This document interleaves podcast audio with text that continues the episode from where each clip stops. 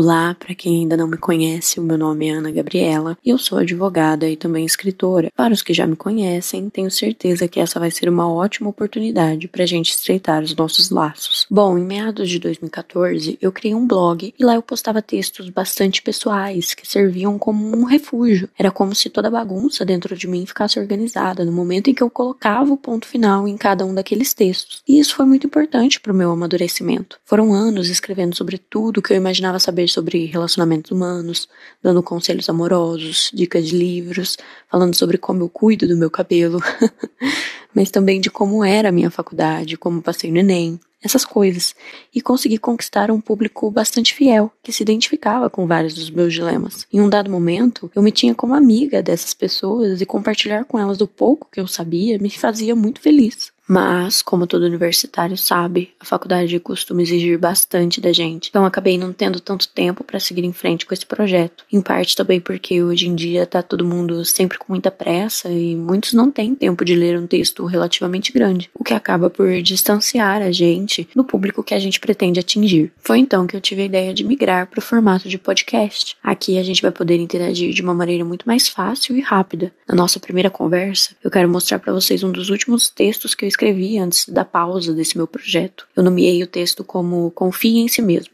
Ele começa assim: eu sempre me pressionei muito por resultados. Sempre quis ser a melhor em tudo, ou se isso não fosse possível, ser o melhor que eu conseguia ser. Acho que por isso aquele lance de confiar no próprio taco nunca deu certo para mim. Desde que eu me entendo por gente, nunca consegui acreditar que eu fosse boa o suficiente em algo. E é tão ruim sentir isso porque chega um ponto que você começa a acreditar que todos são melhores que você. A gente começa a se inferiorizar menosprezar as nossas conquistas e enaltecer as nossas derrotas. A gente começa a pensar que nunca nada vai dar certo e que o único culpado disso tudo somos nós mesmos. E o pior, na grande maioria das vezes, desistimos antes mesmo de começar. Essa descrença no próprio potencial é como uma dorzinha aguda e chata que aparece de tempos em tempos. Ela volta para te assombrar principalmente em períodos decisivos. Mas uma coisa que sempre passa pela minha cabeça quando eu tô atordoada, me pressionando por resultados é: se eu não conseguir agora, tudo bem, eu posso tentar de novo.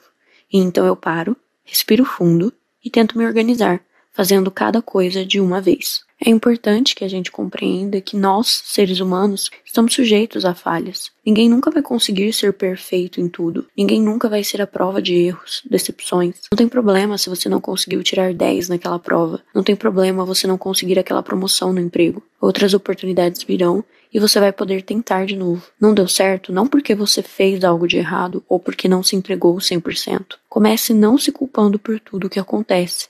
Tire o tempo que precisar para descansar refletir e começar tudo de novo. É essencial confiar em si mesmo para que as coisas fluam de modo natural. Hoje em dia, a gente é muito cobrado em tudo o que fazemos, mas o importante é que a gente entenda que cada um de nós é único. Só não caia naquela armadilha que a gente mesmo cria, que é a de se comparar com os outros. Tudo que você precisa fazer é tirar um tempo para absorver esse processo. Talvez você ainda não tenha encontrado aquilo no que é bom. Isso não te faz menos que ninguém. Você pode, inclusive, pedir ajuda da sua família, dos seus amigos. Às vezes, as pessoas que estão do lado de fora fora, mas que nos amam, conseguem enxergar o nosso interior melhor do que nós mesmos. Cada pessoa no mundo tem as suas particularidades. E nesse momento, talvez você não consiga ver o quão bom você é no que faz, mas as pessoas que te amam percebem. Ou pode ser que você até não domine um determinado assunto, mas eu tenho certeza que existem muitos outros esperando por você e pelo seu talento. Acredite!